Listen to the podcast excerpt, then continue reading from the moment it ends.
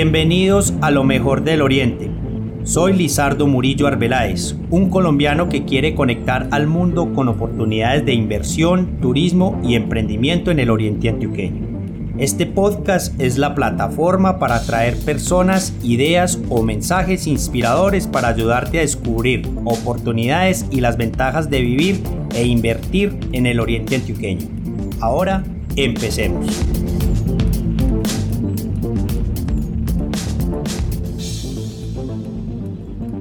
Bienvenidos de nuevo al podcast Lo mejor del Oriente, hoy con un invitado muy especial, Wilson Rabe, director general de linkempleo.co y de la empresa de servicios temporales Byton. Dimos con él un vistazo general a la situación del empleo en el Oriente Antioqueño. Espero que disfruten este contenido.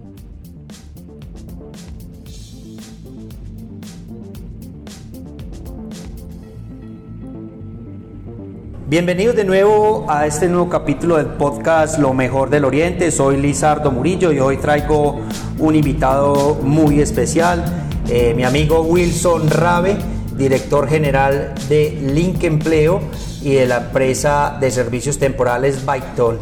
Wilson, ¿cómo vas, hombre? ¿Qué has hecho? Lizardo, hola, buenas tardes. Bien, muy bien, Lizardo. Gracias por la confianza y por ese cariño que siempre has demostrado por el proyecto. Claro, no, un proyecto espectacular el del Link Empleo, muy consolidado.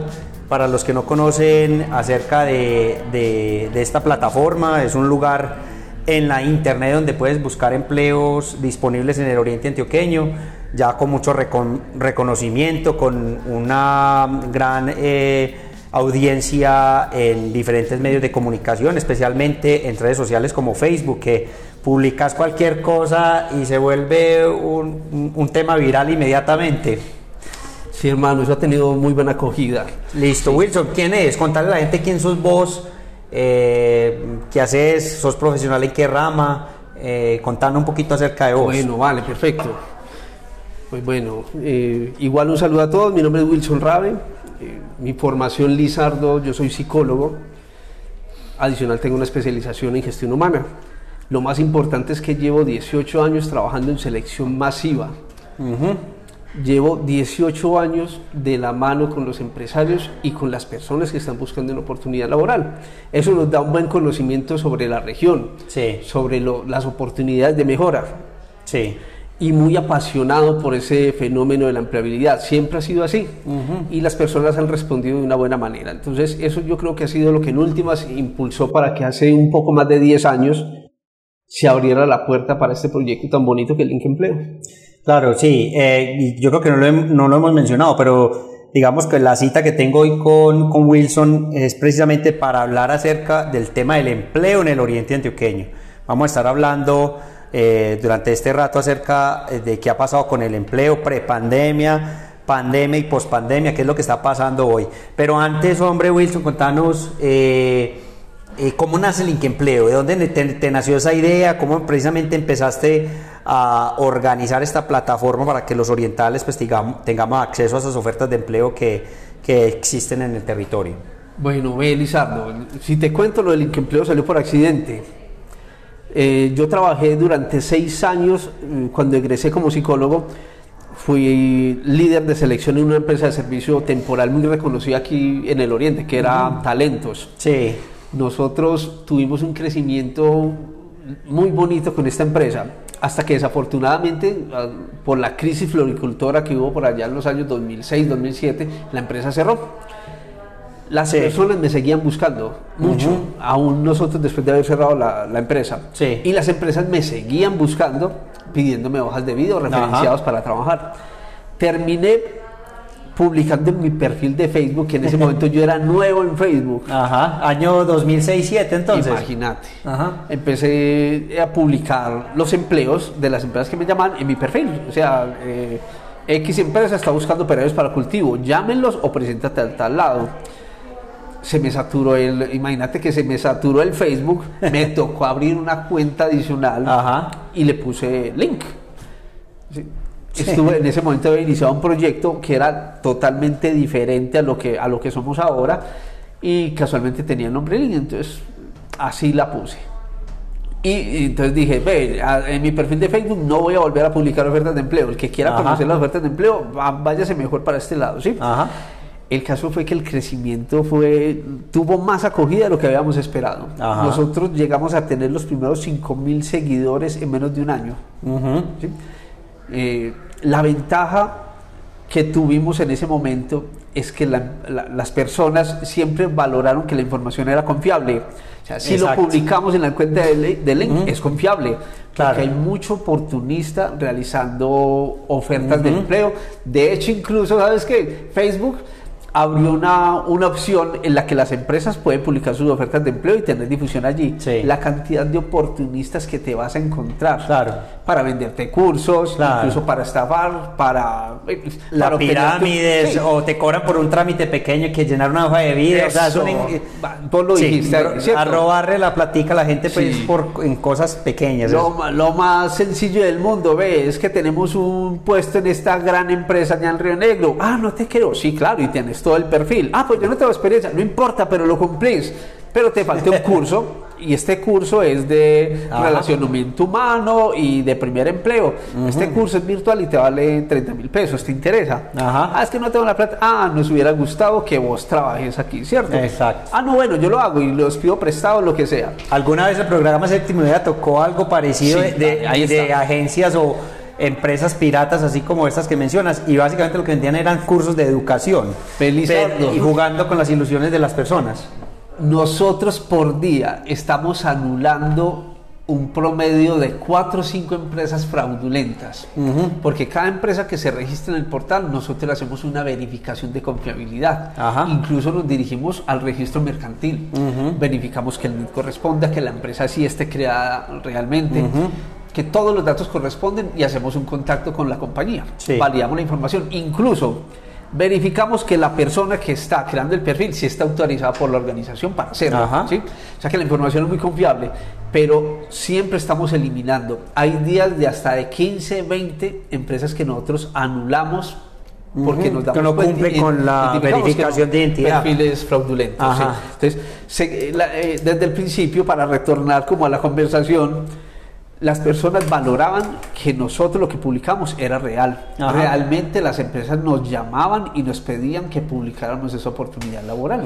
Y obviamente pues eso sigue hasta el día de hoy. Hasta hoy. En, mi, momento pues cuando trabajé en la alcaldía es algo que, que recuerdo pues que hicimos algunos proyectos en compañía con Link Empleo. En ese momento yo en la alcaldía de Río Negro trabajamos en diferentes proyectos y recuerdo que esa es una de las cosas que más me gustó, la, precisamente la, confiabilidad que, que, ustedes hacen, esa verificación y que básicamente protegen una reputación del empleo de la marca como tal y que la gente les cree. Es que uno lo ve en lo que estamos hablando, lo ve en las interacciones en Facebook, ustedes ponen una, una publicación de una vacante en Facebook inmediatamente la cantidad de verificaciones es de, de, perdón, de, de, vistas o, o de, postulaciones, de postulaciones es, es, increíble. Entonces, eso habla muy bien del proyecto como tal. Sí, sí, la respuesta de la gente ha sido muy bonita. Eh, eh, nosotros tenemos otra particularidad con respecto a las agencias públicas, con respecto a los otros portales de empleo que hay a nivel nacional.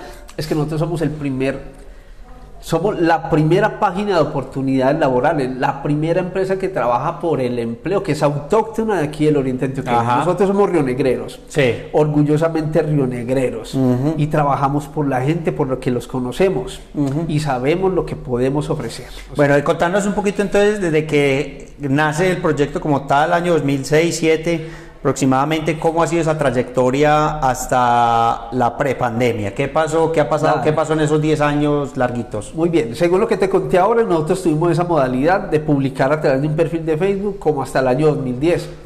A principios del año 2010 dijimos, esto está bueno, vamos a formalizarlo, vamos a darle más estructura y vamos a tener nuestro propio portal virtual. En el 2010 entonces iniciamos con una página web conseguimos un muy buen desarrollador. Era una jugada arriesgada porque ya las empresas que me llamaban a mí, yo, lo, yo ya no les iba a tomar la, la vacante de manera telefónica ni a través de un correo electrónico como lo hacíamos. Les decíamos, por favor, te diriges a este portal y haces un registro. y hace registro, vamos a auditar que sea real. Ajá. Y luego te, te podemos pautamos. autorizar las ofertas de empleo, ¿cierto? Pues nosotros dijimos, no, dale, juguémonosla, vamos a arriesgarnos. Durante el primer mes teníamos casi 500 empresas registradas. Wow. Al día de hoy, porque nosotros tuvimos un formateo de empresas de usuarios hace dos años y de un poco más de dos años las empresas tuvieron que registrarse de cero otra vez. Al día de hoy... Recuerdo ese cambio, lo recuerdo. Sí. Al día de hoy tenemos 2000, un promedio de 2.500 empresas registradas que están publicando. Impresionante. Y te lo mencionaba ahorita que precisamente hablamos un poquitico sobre esto que estás hablando, que va en el Oriente Antioqueño hay aproximadamente 22 mil empresas, o sea que tenés el 10% de las empresas Sí. registradas en Link Empleo. Sí, pues una es. cosa tremenda. Sí, y empresas que demandan, empresas que han retornado, es porque seguramente la respuesta ha sido positiva a lo que han estado buscando. Sí. No, excelente. Bueno, y durante esos 10 años, ¿por qué nos contás un poquito acerca de los perfiles de los clientes que has atendido desde tu nacimiento hasta hoy? ¿Qué tipo de sectores son los que más te solicitan? Eh, y, qué, ¿Y qué tipo de trabajo es el que haces por ellos? Eh, Lizardo, aquí todos, todas las empresas, de todos los sectores económicos, todos han tenido un crecimiento con respecto a lo que teníamos hace 10 años. Yo tuve la oportunidad de trabajar reclutamiento, no solo acá en el Oriente, sino también en Bogotá, en Madrid, Cundinamarca, en Medellín, área metropolitana. Y jamás te vas a encontrar con lo que tenemos acá en esta zona, que es de una particularidad en la que nosotros en lugar de recibir postulaciones de trabajo, casi que nos toca salir a las personas a buscarlas y a decirles, ven, Vengan trabaja con nosotros. Ujú. Eso habla muy bien del nivel de, de crecimiento industrial que tiene esta zona. Y eso no se detiene. Sí. El asentamiento industrial y urbanístico del No, oriente antioqueño tremendo. es una mina de oro. Ujú. Aquí lo que hay es oportunidades para las personas. Obvio, desempleo va a haber. Lo que pasa es que hay que caracterizar muy bien quiénes son los que... Los que es no están trabajando. realmente dónde está ese desempleo y cuál es la causa y entrar a asesorar y acompañar a esa población, ¿sí? Pero el crecimiento ha sido impresionante. Yo que acompaño y asesoro tanta compañía, vos mismo lo dijiste, asesorando a la Secretaría de Desarrollo Económico en dos oportunidades. eh, y lo que nos damos cuenta es que las empresas, es más fácil encontrar una empresa que se queje de que no hay mano de obra que Ujú. encontrarse una persona diciendo es que no hay empleo. Sí, lo, lo hemos visto. Yo creo que esto lo, lo hemos discutido vos y yo personalmente acerca del tema y, y verdad que hay muchas oportunidades y es más bien el perfil de, de, digamos, de las ofertas en comparación con el perfil de, de- del tipo de ofertas que está buscando la gente. Ahí es donde puede haber alguna cifra de desempleo, pero realmente empleo hay en el oriente antioqueño. Y ahorita hablamos de ese tema. Pero porque ahora me gustaría, hombre Wilson, que me contaras, bueno, cómo pasaste la pandemia, qué pasó durante cuando entramos a ese periodo de crisis en marzo del año 2020, todo el mundo para la casa, las empresas cerrando, eh, mm, digamos, cómo se mantuvieron ustedes, cómo, cómo fue ese periodo de la pandemia en general y qué fue sucediendo durante el 2020, que, cómo pasaron ustedes ese periodo. Hermano, eso fue, en una palabra, eso fue espantoso. sí, sí, Para que todo el mundo. Eh, eh, y como lo mencionaste al inicio del programa, adicional al Empleo, estoy dirigiendo una empresa de servicio temporal. Entonces, eh, no solo trabajo con, con, con Byton actualmente, sino que asesoro y acompaño muchas otras empresas de servicio temporal desde hace mucho tiempo, con un muy buen colegaje. Y lo, que vi- y lo que vivimos en ese momento, ninguno estábamos preparados. Eso amenazó la estabilidad económica de todas estas compañías. Total. Y de todas esas familias que dependen de los ingresos de todo ese equipo de trabajo que estamos dirigiendo hasta- a través de tantos años. Tantos años de trabajo estuvieron a punto de derrumbarse. Claro. Fue terrible porque el gobierno estuvo trabajando con lo que para ellos en ese momento fue lo más acertado, pero no se dejaba de improvisar, Claro. porque eso no estaba escrito. Claro. Ese aprendizaje lo tuvimos que tener nosotros ahora. Y lo primero que te llama la atención es una medida donde dice, ahora nadie se mueve, todos para la casa, ¿cierto? No va a haber movilidad, no van a haber buses recogiendo trabajadores, no van a haber rutas disponibles. No, Entonces tremendo. las empresas empiezan a llamar de una vez. Wilson, eh, no solo necesito retirar toda la gente que actualmente tengo trabajando, sino que X cantidad de servicios, proyectos, convenios que teníamos disponibles, hay que cancelarlos a partir de este momento. Ah, tremendo. Entonces, y no era una situación exclusiva para mi empresa, era una situación que lo estábamos viendo de una manera colectiva Generalizada nacional. en el país y hasta podríamos decir que en el mundo. Sí, pues. la incertidumbre Pues, de- era gigante.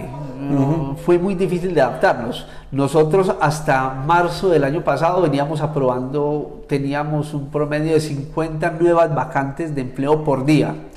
Y cada vacante para diferentes puestos de trabajo, ¿cierto? Podíamos decir que en un solo día se podían llegar a ofertar entre 200, 300 puestos de trabajo diferentes, ¿cierto? Wow. nosotros en el día que el gobierno anunció el cierre a través de, de- por cuarentena empezamos una semana en la que no se inscribía una sola oferta de empleo imagínate duramos así una semana Ujú. ¿Y qué pasó entonces después de esa semana? O sea, que, que cuando ya empezó la cuarentena, la ¿en qué estaban? reactivación fue muy paulatina es que seguíamos con la improvisación Exacto. seguíamos con la incertidumbre había temor por invertir había temor por contratar te podías meter en un lío Claro. Al contratar Por la después tener que finalizar. ¿cierto? Ujú. Te cuento que yo hablaba telefónicamente, muchos empresarios, dada la condición de psicólogo, muchos empresarios me estuvieron llamando. Tenía casos de personas que no dormían. Oh. Me decía, Wilson, eh, se me cayó el pelo, llevo tantos días, tenía... Yo, Tremendo. en, el- eh, en esta empresa floricultura yo tenía 500 empleados, en esta constructora yo tenía 200 empleados y me tocó bajar a la mitad en el cultivo y me tocó bajar en la constructora a menos del 30%. Entonces imagínate. Y el gobierno te dice, o sea, No si puede lo bajas, bájalo, ¿cierto? Ajá. Pero no les puedes terminar el contrato. Pero Sí. no les puedes poner a firmar una licencia no remunerada, o sea, le seguís pagando, pero Claro. vale. Y de hecho, pues eh, en, en algunos casos, pues hubo eh, sectores de los empleados que colaboraron y, y auto- Sí, y hasta claro. se bajaron el sueldo ellos mismos, Sí. pero genera, en general el empresario fue el que, digamos, tuvo que soportar de cualquier forma, haciendo créditos. Está Sí. bien que por ahí el gobierno les dio algunos subs- subsidios a la nómina, etcétera, pero realmente la carga de todo el, el cierre de la economía durante la pandemia fue por parte de los empresarios. De verdad que fue, fue Amor- tremendo. Amortizar los daños fue, fue crítico, Sí. no fue nada fácil y todavía estamos asumiendo consecuencias económicas Claro. de eso. o sea. De, de hecho, pues porque la productividad en muchos sectores pues se vino, se vino abajo. Algunos pues también creció su productividad, pero en, digamos en forma general bajó la productividad en unos sectores y, y, y unos, con unos costos fijos, arriendos, nóminas fijas, eh, créditos bancarios, etcétera, pues un empresario tiene que responder por eso como sea. Sí, sí. Y eh, durante esos meses de crisis, sin usted vender, sin usted producir primero y después sin vender, eh, pues hombre, se hace demasiado difícil para un empresario sostener una empresa. Inclusive vimos como muchas empresas tuvieron que cambiar hasta el tipo de productos que hacía, algunos tuvieron que meter a hacer hasta tapabocas, Sí, no, no, o caretas, de todo, a tratar de, de, digamos, de adaptarse a lo que el mercado estaba pidiendo en ese momento, pero, pero bueno, vamos saliendo. Entonces, Sí. dura Eh, la situación, entonces, eh, ¿y qué pasó con Link Empleo? Entonces, Link Empleo, Pues, te quiero contar algo adicional de lo que estábamos hablando. Sí. De toda crisis sale una oportunidad. Después de estar tanto tiempo encerrados, pues muchas empresas se empezaron a dar cuenta que la- las personas estando dentro de su casa no se podían quedar quietas. Entonces. ¿qué querían hacer? Vamos a cambiar el televisor, ajá, vamos a cambiar la cocina, la estoy viendo Ajá. como feíta. Eh, yo quisiera tener una mascota. eh, yo quisiera eh, hacer deporte aquí en mi casa. Mira la oportunidad de negocio que hubo. ajá. Actualmente yo estoy acompañando empresas que tuvieron su mayor crecimiento histórico a raíz de la pandemia. Exacto, imagínate. Pues te estoy hablando es de duplicar la capacidad operativa y tener crecimiento de una empresa regional a tener crecimiento a nivel nacional, una expansión como oportunidad. Ajá, de lo que exactamente. con origen por la pandemia. Entonces son oportunidades muy bonitas y eso empezó a pasar en muchos sectores. Claro. Allí empezamos a ver nosotros la reactivación. Nosotros empezamos a ver que nuevamente había una curva ascendente a partir de finales de abril. Eso, te iba a preguntar eso, porque empezó, cerramos en marzo, la gente dice, bueno, ¿qué pasó aquí? Y rápidamente vamos a adaptarnos. Entonces en abril ya empezó la gente... A finales de abril, empezó a adaptarse en otros sectores. Sí, inmediatamente. Se empezó a, ver, de hecho, nosotros dentro de la temporal adoptamos una, medida de contratación virtual. Y te cuento que eso fue a partir de abril. Y las contrataciones a partir de que iniciamos con la contratación virtual, nunca dejamos de contratar. Y se empezó a incrementar día tras día. Nosotros, eh, de pasar de 15, 20 días rascándonos la cabeza, temerosos, eh, dando vueltas en la cama, pasamos a estar fatigados, cansados de tener una jornada laboral de 10, 12 horas por motivos de contratación. Y eso no fue algo exclusivo para nosotros. Te cuento que el sector manufacturero, lo que fue industria de plástico, aluminio, madera, incrementaron la capacidad productiva. Claro. Incluso muchas empresas de procesamiento de alimentos duplicaron eh, esa operación. Eso fue algo muy sí, yo creo que todos comimos más de la cuenta ah, la sí, no, pues que mira, no, nos, hemos podido recuperar. Claro, no, de, realmente sí, eh, eh, y que aparecieron todas esas palabras de reinvención, todas esas palabras, de, las palabras como resiliencia, que los empresarios empezaron, tuvieron que empezar a pensar, bueno, ¿Cómo me voy a adaptar rápidamente a esto y cómo, es a, cómo a convertir esto en una oportunidad? Y, gracias eh, a, digamos, a esa creatividad que tiene el empresario colombiano en general, pues se abrieron oportunidades nuevas, nuevos sectores. Eh, y, y, qué sabes vos de empresas tradicionales? Por ejemplo, yo tengo casos de algunas empresas que, por ejemplo, eh, alquilaban unas grandes oficinas, tuvieron que enviar a sus empleados a trabajar remotamente a sus casas y después decidieron, no, no, no, ya no vengan a la oficina, porque ahora eh, están en la ya ustedes están en la casa, nos están ahorrando mucho dinero en temas de costos fijos, en alimentación y sigue vigente. O sea, no quisieron. ¿Qué, nos puedes contar como de ese, de El minimalismo, Lizardo, hace mucho tiempo alguien me contaba sobre ese minimalismo y nos ponían como ejemplo la industria japonesa, en el que grandes compañías eran dirigidas desde oficinas virtuales. Ajá. Te estoy hablando de cuarticos o desde un estudio en la casa. Eso empezó a pasar ahora. Yo tengo ejemplos, no quiero dar nombres porque no es el caso, pero tengo compañías, colegas que no han regresado a la presencialidad a partir de la pandemia. se adaptaron y descubrieron todas las bondades de, ese, trabajo virtual. Yo creo que eso fue un paso agigantado que hemos Total. De, de, al futuro. ¿sí? Eh, y te cuento también que el nivel de contratación que inició a partir de mayo del año pasado, que caímos en lo más bajo, pero en el momento que a partir de finales de abril, principios de mayo empezamos a contratar, esa, ese pico, esa curva de crecimiento no ha parado. A día de hoy estamos con los niveles de contratación masiva más grandes que yo he visto en 18 años en los que he trabajado con suministro de personal en misión y de masividad. Ah, o sea, fue un crecimiento espontáneo, Lizardo. Y no solo espontáneo, sino que fue demasiado masivo. Las empresas no estaban preparadas para esto.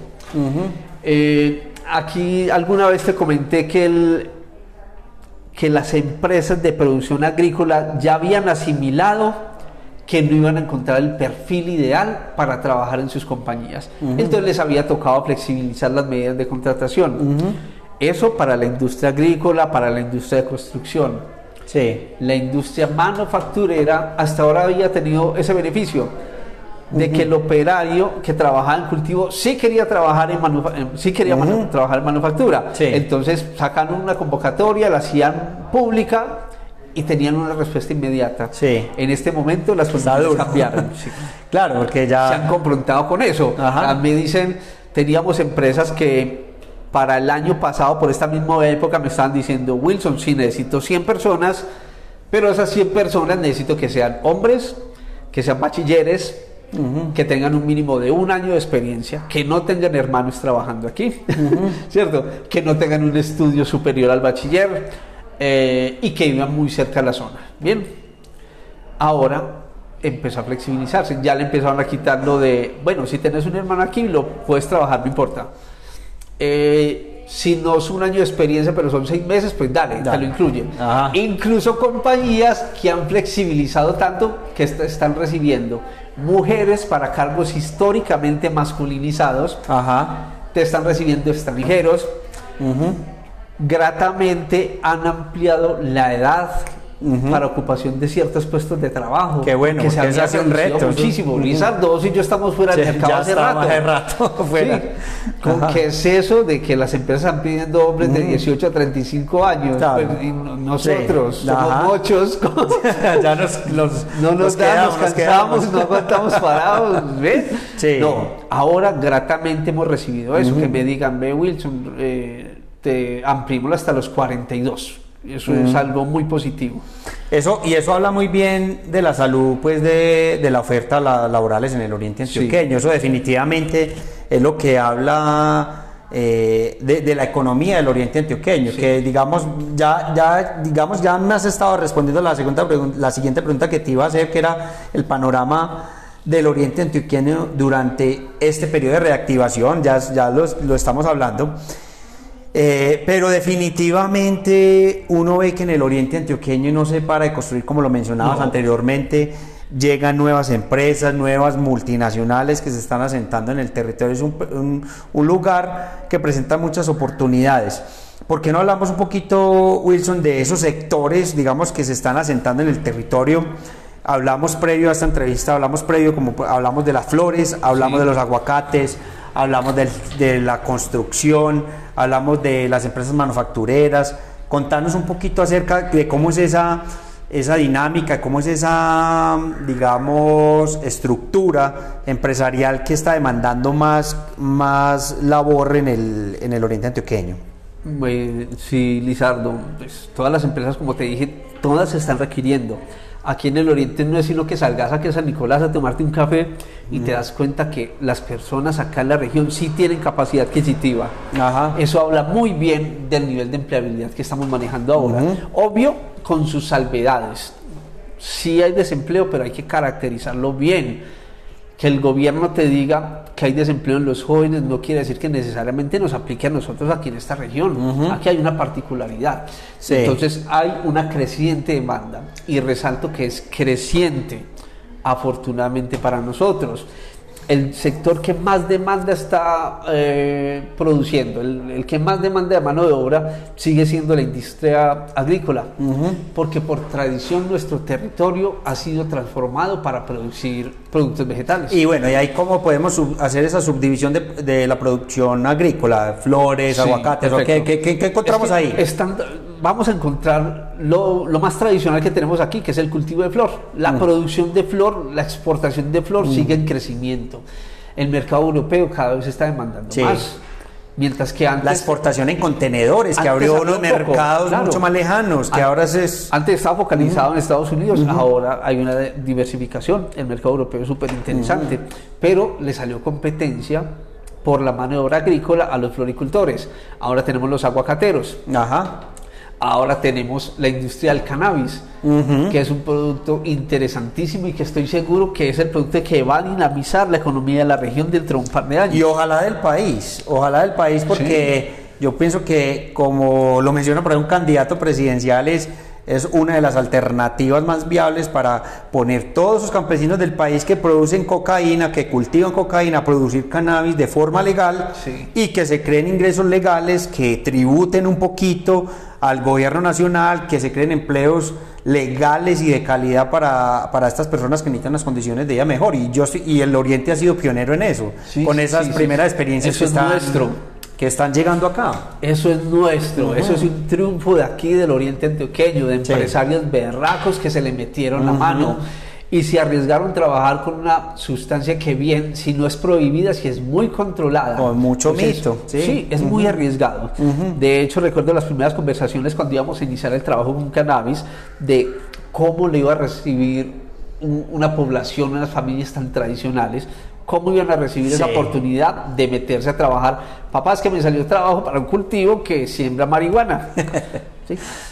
Sí, tremendo por el tema cultural. En ese momento, ahora, ahora lo ves como paisaje, pero en su momento fue un cuestionamiento grande. Pero ya, yo creo que esos mitos ya quedaron desvirtuados. Claro. Entonces, eh, veníamos hablando de que los sectores que tienen demanda, entonces el primero sigue siendo el agrícola por nuestro territorio y por tradición. El agrícola incluye flores, incluye cannabis, incluye aguacate e incluye hortalizas. claro, lo de siempre. pero perdona que yo, que yo, yo sé que venís con una, una organización en tu conversación muy interesante, pero te quiero preguntar. ¿A quién está nuevo en este tema de, de, producción agrícola por el aguacate? ¿Cómo has visto esa evolución en los últimos 3, 4 años que hemos visto que grandes inversiones en, territorios como Sonsona, Bejorral, entre, entre esos sectores de La Ceja, aquí mismo en San Vicente y en estos sectores acá de... En todo el oriente antioqueño en general, ¿cómo has visto la evolución de la industria de los aguacates? Perfecto, sí, yo creo que esto eh, ha sido una apertura económica para esas, precisamente vos acabas de dar los municipios. Sobre esas zonas había un nivel de desempleo que también era escandaloso. Ahora, con la demanda para procesamiento y exportación del aguacate hash, eh, se ha incrementado la siembra y la recolección por temporadas. Y no solo eso, sino que la siembra se sigue sosteniendo. Esa siembra que se sigue sosteniendo dentro de unos años ya va a estar produciendo. Ah, exactamente.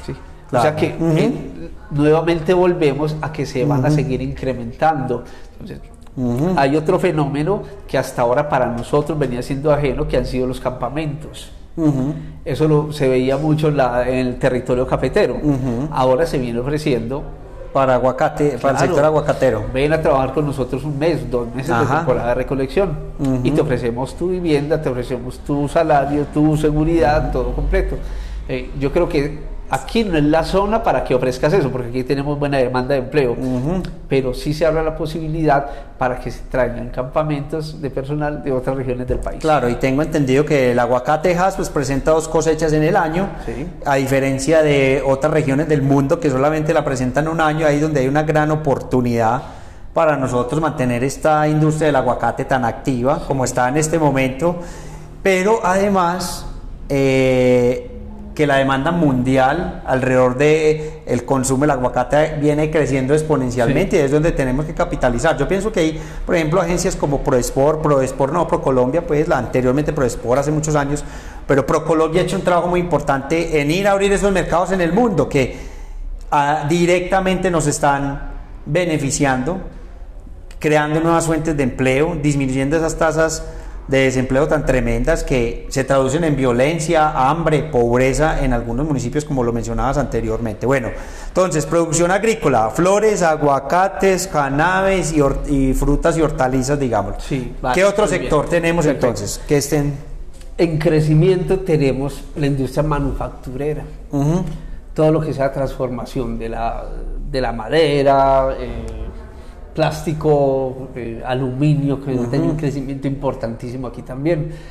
Eh, y el procesamiento de alimentos. Ahí recae también lo del aguacate, porque el aguacate no solo se selecciona para exportar. Sí. Aquí se está procesando aguacate y se está procesando en cantidad. Claro. La apertura de la fruta eh, y para exportarla en diferentes productos, pues eso es una belleza y demasiado valioso para para esta zona de, especialmente ¿En qué lo están transformando que, que, conozcas? En un producto muy parecido a lo que es el guacamole. Ajá. Incluso guacamole también, entre otros, ¿cierto? Eh, es valioso, ¿sabes por qué? Porque si, una, si hay una población que se ha visto vulnerada históricamente aquí en la zona por, por oportunidades de empleo, ha sido el femenino, las mujeres. Ajá y las mujeres mayores de 35 años. Esta transformación del aguacate se, presentó como una oportunidad interesantísima para ellas. Primero porque se busca a la mujer por habilidad manual.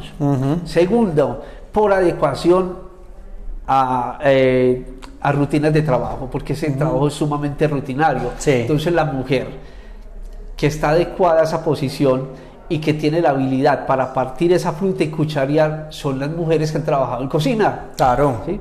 Y de hecho, la que ha cocinado ya tiene la destreza, tiene la destreza desarrollada. perfecto. Y tiene mucha tolerancia a estar todo el día en esa misma posición realizando esa misma labor. Está acostumbrada. Exacto. Hacer tajadas todo el día en la casa para sus hijos, ¡pam! y allí te lo pagan. Entonces vámonos a trabajar para allí. Entonces se, están recibiendo mujeres hasta los 45 años. Incluso se abrió una oportunidad importante para los extranjeras. Excelente. Sí.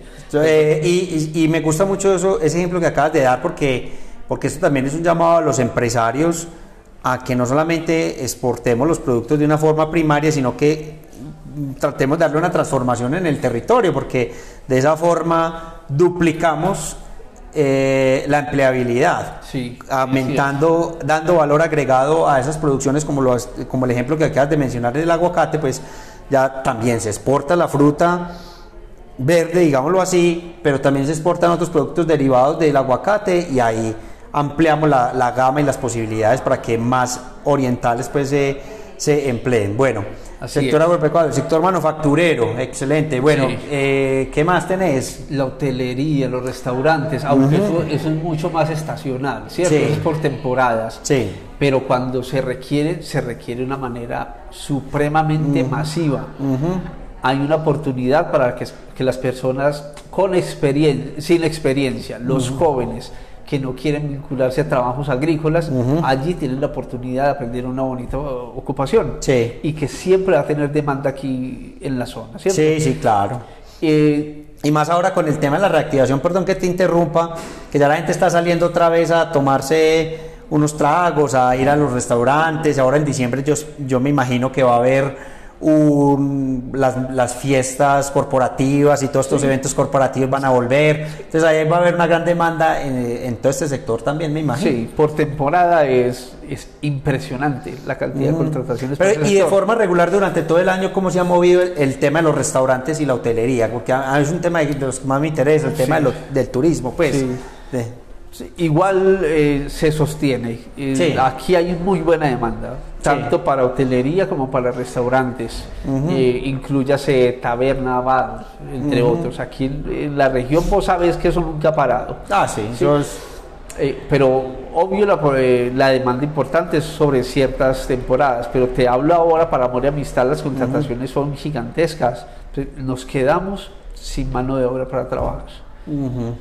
No, es, es muy, muy alentador, pues ya esos números que, que se vienen dando, pues todas estas esta reactivación, esta demanda de, de, personal de parte de los empresarios de, de Río Negro, del Oriente Antioqueño en general, porque muy bueno, muy bueno que la gente vuelva a tener su capacidad de consumo. Sí, así es. ¿Cuál más, qué otro sector se nos queda por ahí? construcción. En, construcción de la construcción, que ¿cómo Ahora, visto ese tema? Ahorita lo hablábamos de que es difícil encontrar otra región del país que tenga un nivel de industrialización tan grande como lo tenemos nosotros.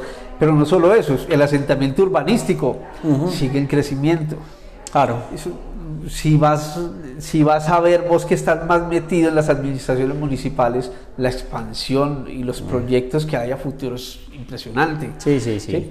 ¿Qué pasa? Que incluso para temas de construcción se ha limitado mucho la mano de obra. Entonces han optado por traer mano de obra de otras regiones del país. Tuve la experiencia incluso de hablar con eh, uno de los gerentes de, una de las empresas de construcción vial de aquí de la, de la zona y nos dijo que le tocó finalmente tomar para uno de los proyectos importantes de aquí del municipio traer personal para construcción desde otro municipio, norte de Santander, Santander, imagínate por la falta de, o sea, se, ven muy limitados. Y, y también en los proyectos, obviamente, urbanísticos, en las torres de apartamentos, urbanizaciones que se están construyendo en el municipio, pues uno ve, digámoslo así, el desfile de buses que vienen desde Medellín y otros sectores a, traer su, su, personal para que trabajen durante la jornada laboral cada pues, día. Eso es, que sabes que esa gente no se va. Esa Muchos, gente exacto. Esa gente se queda aquí. Exactamente, que, es, que, es, que eso es lo que tenemos que hablar acá, que también hablabas un poco de la, de la población extranjera y mucha gente dice, bueno, la población extranjera, la, la gente de otros lugares vienen y, e interfieren con las oportunidades laborales que hay en el oriente antioqueño.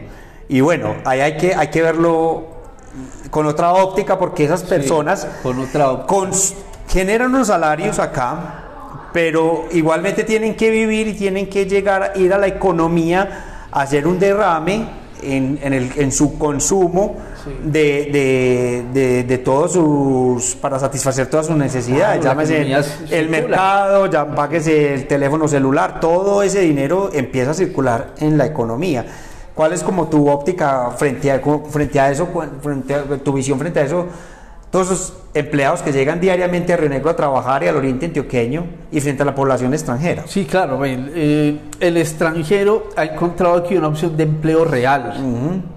Aquí la persona que quiera trabajar, obvio, dentro del marco de legalidad, Sí. aquí hay oportunidades para ellos. No muchas empresas, Lizardo, porque eso es una figura nueva, esa contratación Sí. masiva de extranjeros, pero sí, paulatinamente se ha venido realizando apertura a las contrataciones de este personal, hablando directamente sobre los venezolanos. sí Hay labores en las que aquí eh, nosotros, de una manera muy coloquial, decimos que el río negrero le hace el fo. Hay labores en las que las personas de aquí de la región ya no se sienten identificados para trabajar con ellas. Te estoy hablando eh, principalmente del, del sector agrícola, del sector Sí. construcción. El per- la persona joven no se siente identificada con lo que hizo su abuelo por años. no hay relevo generacional en el campo No. eso, eso, eso ya es es obvio Seguramente habrá quien, pero cada vez se va limitando y se nos va cerrando más ese margen. Entonces el empresario tiene que reinventarse, tiene que adaptarse porque la demanda de flor sigue creciendo, la demanda de proceso de proyectos urbanísticos sigue creciendo, él tiene que adaptarse y tiene que continuar su producción. Y si es con extranjeros, pues lo hacemos con extranjeros. Claro, y más cuando mencionabas anteriormente, hace un rato, que, que ya esas condiciones de la, digamos, la mayor cantidad de ofertas de, de- de estas oportunidades laborales y poca gente para emplear, pues ha hecho que estas empresas tengan que flexibilizar, como lo mencionabas ahorita en Sí. el tema de la edad, Sí. en tema de requerimientos, digamos, bueno, mándame gente porque si no voy a parar mi, mi, mi línea de producción. Sí, Es así tremendo. es. Sí, hay, hay- hay unas medidas de, de flexibilización del perfil, ¿cierto? Claro. Dentro de esas medidas que han tenido que adoptar los empresarios, tenemos, muchos han incrementado la remuneración salarial.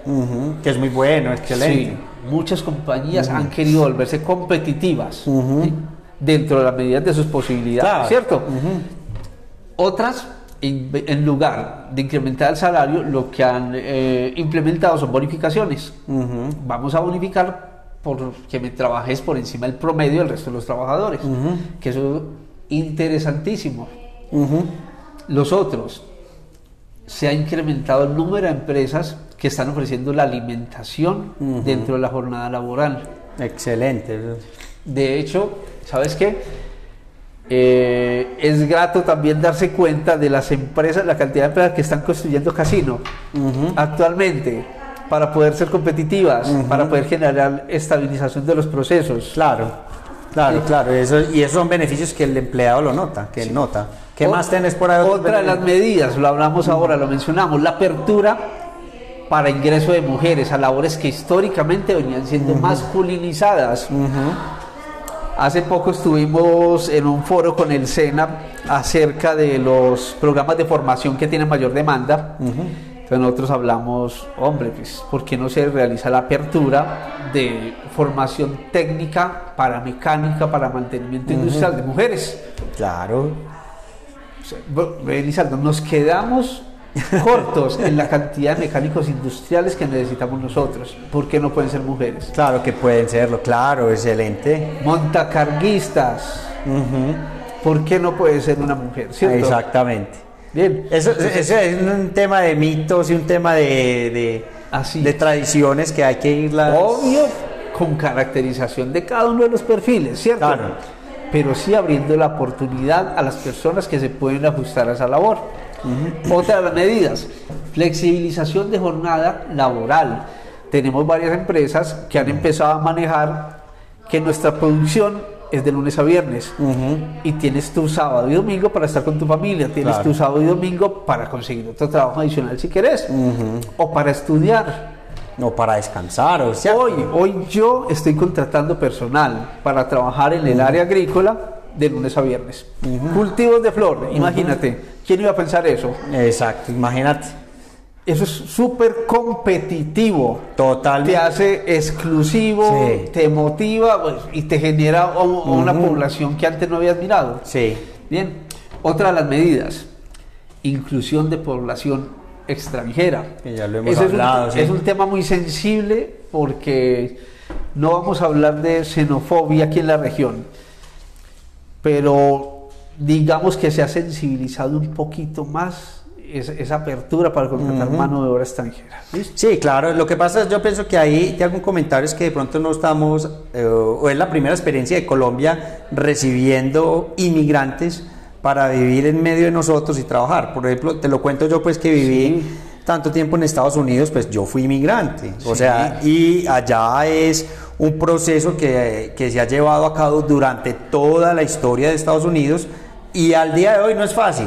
Así Hay es. mucha gente que no acepta eso, pero la industria lo necesita. La industria en general necesita el- esa mano de obra porque no hay cómo cubrir esas plazas. Belizardo, eh, ¿cuál es la diferencia entre el venezolano que llegó con su documentación completa, con su esposa y con su hijo a vivir a Río Negro?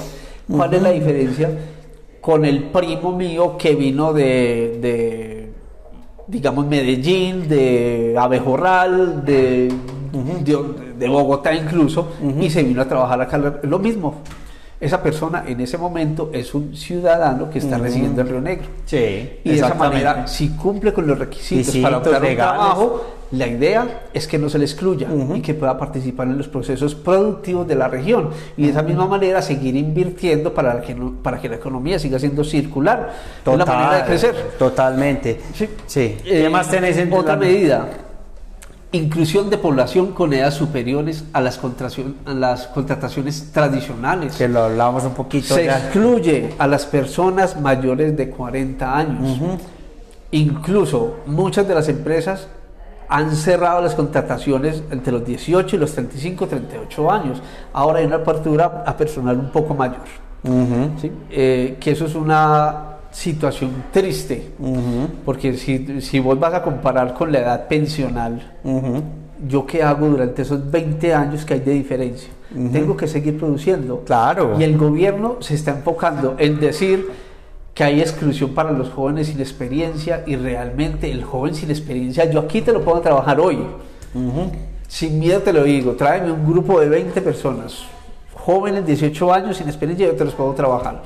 Pero yo qué hago con personas mayores de 45 años? Ujú. Hay un problema crítico. Las y y es, es triste porque ahora que nosotros estamos entrando en esta edad, uno ve, uno, pues uno, yo pues, personalmente me siento con muy buena energía, pero con un valor agregado, que uno a los 40 años tiene experiencia, Sí. tiene sabiduría, tiene otras cualidades y, y- y bueno, y es lamentable pues que no, que no se abran oportunidades tan fácilmente para estos grupos poblacionales hombres. Sí, preocupante es porque así vos te sientas bien, el gobierno por generar protección a las personas que presentaban alguna dificultad eh, física, lo que dijo es, si vos tenés algún diagnóstico que necesite tratamiento o que requiera estar en control o que requiera alguna intervención a futuro, la empresa no te puede despedir. Entonces se generan las estabilidades reforzadas. Exacto, Entonces, las empresas dicen, no, esa juepucha".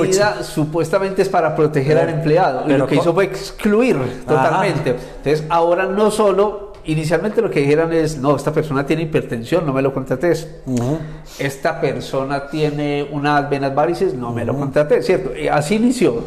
Ahora ha llegado al punto de, esta persona tiene sobrepeso, no me lo contrates. Esta persona tuvo una fractura hace tanto tiempo en, en esta extremidad, no me lo contrates. Esta persona tiene 45 años, puede presentar, puede presentar riesgos por posturas, riesgos por levantamiento de cargas, no me lo contrates. ¿cierto? O hasta las mismas mujeres. Sí, claro. Muchas empresas dicen, bueno, esta, esta mujer joven Así. va a caer en embarazo, dos, ahí. tres hijos, Exacto. va a tener en su vida Sí. laboral. Sí, Ojo. Así es. Y eso es un costo laboral. Perfecto. Sí, Es- es- Eso nuevamente es un tema sensible de los que nadie quiere hablar. Ajá. De hecho, cuando yo los he propuesto en los foros de empleabilidad, casi que pase por debajo y, me le hacen el ole a, la situación, ¿cierto? Un tema incómodo. Es mucho más fácil hablar de que vamos a trabajar en programas de inclusión para jóvenes y suben la foto de los de los pelados recién egresados, pues del puño, el gobierno me incluye, me genera oportunidad. ese tema aquí no es crítico. Lo crítico viene por otro lado. Claro, y eso es, básicamente exactamente, eso es como un impuesto más para los empresarios y los empresarios simplemente cuidan sus intereses también y eso es lo que pasa. Sí, así es. bueno, eh, otra de las medidas que se ha tomado, las empresas cada vez invierten más en planes de bienestar y no solo de bienestar físico, planes de bienestar mental para, para los empleados y para sus familias. Otro tema, vinculación de los grupos familiares a los planes de cultura organizacional. Que sí, claro, que es excelente. O sea, a tu hijo te lo apoyamos para que estudie, a tu hijo te lo apoyamos para que trabaje aquí mismo en la empresa. El deporte, las actividades extracurriculares. Que antes no se invertía. La devolución que se hacía hace 10, 15 años aquí a las familias de los empleados era poca. Ahora las empresas han tenido que volver competitivas con todo esto. Total, y muy bueno, me, me alegró mucho escucharte eh, acerca de las, la empresa Floricultura que ha venido convirtiéndose en un sector más competitivo para traer esa, esa mano, de, mano de obra. Y lo es. porque, porque tradicionalmente han pagado poco. Y eh, hoy en día, con esos precios del dólar, pues, hombre, te está yendo bien, muchachos, le está yendo bien a ustedes como empresa, tasas de cambio importantes, están de la noche a la mañana con los procesos de evaluación del, del peso, perdón, pues han generado muchos más recursos que también hay que trasladarlos, hay que transmitirlos a, a estabilizar esa fuerza laboral para, mantener la, la, la, estabilidad de la empresa. El empresario ahora invierte, el empresario ahora es uno de los actores más importantes para el desarrollo y la dinamización de la región a nivel cultural, a nivel educativo, entre otras. Y es ese empresario que se dio cuenta de que si no es por la gente, no hay empresa. Claro. Así que todos vamos de la mano. Hay que ganar todos, exacto, que todos ganen. Bueno, Wilson, eh, ya como para entrar en esta parte final de, de, este podcast, que ha sido demasiado educativo, al menos para mí, pues ha sido, he aprendido muchísimo. ¿Qué podemos decir acerca del tema del desempleo? Lo hablaba un poquitico ahorita al principio de la entrevista, pero ¿hay desempleo en el oriente antioqueño? ¿Es un mito o qué, o qué podemos decir con respecto al desempleo? Eh, Lizardo, sí, pues yo lo que te estoy hablando es a través de, de intervenir procesos de empleabilidad durante 18, 19 años acá en la zona. Como te recordé, nosotros tenemos cerca de 2.500 empresas inscritas produciendo oportunidades de empleo a diario. Aquí en la región se han hecho socializaciones y estudios de empleabilidad muy, muy interesantes. De hecho, aquí en la región hay un observatorio del mercado laboral. Eso está conformado por la Universidad Católica, la Universidad de Antioquia, la Cámara de Comercio del Oriente Antioqueño, la Corporación Empresarial del Oriente, con entre otros, ¿cierto? Ese observatorio saca estadísticas muy interesantes. Ojalá en algún día podamos socializar también con ellos todo ese trabajo que nosotros desarrollamos. Hace poco yo estuve con la invitación de Confenalco en uno de sus eventos y nos socializaron lo que era un estudio de mercado laboral en la, en la subregión del altiplano del Oriente Antioqueño. Y hablaba de, lo que para ellos seguía siendo un problema del desempleo. Nosotros tenemos una mirada menos... Eh, para, para, que no son, suene eh, conflictivo con el estudio que ellos hicieron, quiero ser delicado en esta parte, es menos enfocado a la lectura nacional que le han dado al desempleo, porque nosotros tenemos que darle una mirada muy particular. Seguramente aquí en el Oriente Antioqueño sí hay desempleo, sí hay personas que van a decir, y si no hay desempleo, ¿yo por qué no he podido conseguir trabajo? Pero es en una medida menor comparada con las otras regiones del país. Y no te estoy hablando de poco, te estoy hablando de muy diferente. Aquí el hombre entre 18 y 35 años que esté sin empleo es, porque salió a trabajar esta semana. o no quiere trabajar. Máximo 15 días, ¿cierto? O de pronto podríamos decir que no quiere emplearse en ese no, en un momento que hay que revisar el caso, que le falta orientación o que lo podemos apoyar. Pero para eso están las agencias públicas del empleo, que hacen un trabajo maravilloso. Para eso nosotros también les podríamos ofrecer directamente asesoría. Pero aquí la generalidad es que una persona entre 18 y los 35 años viene a visitar el centro comercial Sabana Plaza, donde casi que nos hemos congregado las empresas de servicio temporal y aquí consigue una oportunidad laboral casi que de inmediato. Te estoy hablando de que yo llego a las 8 de la mañana a Sabana a buscar empleo y consigo. Estoy hablando de los hombres, ¿cierto? Y ahí empezamos a caracterizar cuáles se van viendo un poco más afectados. La mujer entre 18 y 35 años sigue teniendo una buena demanda, sobre todo por esta época que la industria manufacturera ha decidido incluirla. Sin embargo, a la mujer se le ha exigido un poco más de experiencia. Pues al hombre sin experiencia, por levantamiento de cargas, por posturas, pues es mucho más polifuncional. La mujer se le exige un poco más de experiencia, es con respecto a la habilidad manual que se espera que traiga al momento de la contratación, ¿sí? entre otras. Eh, el otro sector que te estoy diciendo que puede sentirse excluido es la población extranjera. También las personas mayores de 45 años. Hay que prestarle atención. Es un tema eh, que es preocupante. Cada vez se ve que en lugar de, de incluir, se vuelve mucho más tajante las empresas con respecto a ese perfil de edad y el perfil físico. Entonces sí hay que cuidarlo. Ojalá en algún momento eh, algún estudiante o, un grupo de empresas puedan apoyar una investigación con respecto a este, a este, tema para que alguien pueda escucharlo. Sí, no, excelente Wilson. No, yo pienso que sí, que las oportunidades, así como lo hablamos a través de toda la entrevista, pues están ahí. Sin embargo, va a haber algún nivel de desempleo en el Oriente sí, Seguro, y, no, y de pronto algunas, eh, y algún profesional o alguna persona pues no se ah, va. No hablamos de eso. No hablamos de eso, pues de pronto eso puede ser un, eso, sí, un, un, segundo capítulo que podríamos eh, tomar. Con respecto a la demanda de profesionales. de profesionales aquí en la región. Exactamente, porque qué pena, sí, te pido disculpas, pero nos, enfocamos en, la parte más operativa. Exactamente. Nos no bastó, no, fue suficiente para darle una mirada a Pero está bien, yo pensaría que un poco más adelante hacemos otro podcast y hablamos de, de esa parte, porque es algo que te he preguntado permanentemente acerca de cómo esos perfiles profesionales, todos esos profesionales que están ofertando las universidades de la región, dónde los vamos a, ubicar, cuál es el, tema de la empleabilidad para todos estos sectores. Sí, incluso lo podemos sacar con estadísticas, nosotros la tenemos súper clara. Sí. ¿Qué profesiones son las que más demanda para colocación tienen en este momento?